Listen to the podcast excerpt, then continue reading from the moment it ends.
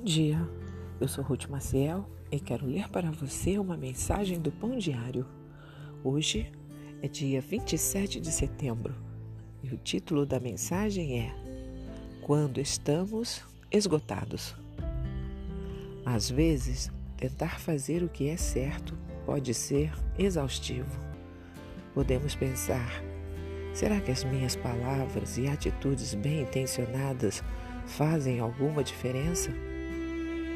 Pensei o mesmo recentemente, depois de meditar e enviar um e-mail para encorajar um amigo, apenas para receber uma resposta zangada. Minha reação imediata foi uma mescla de mágoa e ira. Como ele pôde distorcer as minhas palavras? Antes de responder com raiva, lembrei-me de que nem sempre veremos os resultados ou os que desejamos ao falar para alguém sobre como Jesus o ama. Quando fazemos coisas boas pelos outros, esperando aproximá-los a Deus, eles podem reagir com desprezo. Nossos nobres esforços para conduzir alguém a ter atitudes corretas podem ser ignorados. Lá em Gálatas, está escrito: Não nos cansemos de fazer o bem.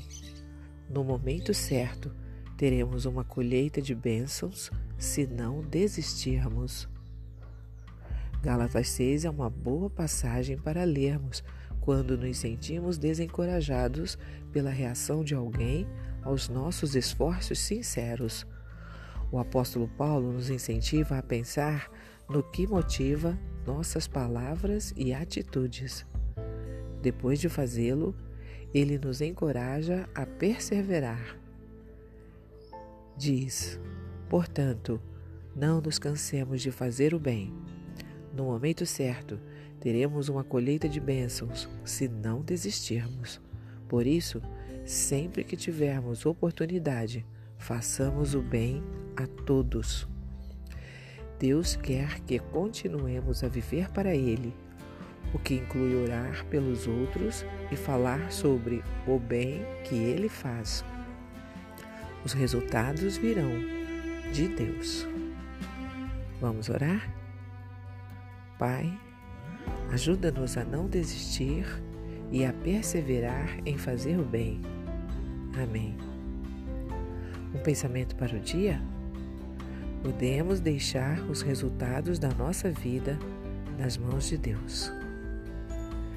Se você gostou, compartilhe com outras pessoas, pois a palavra de Deus nunca volta vazia.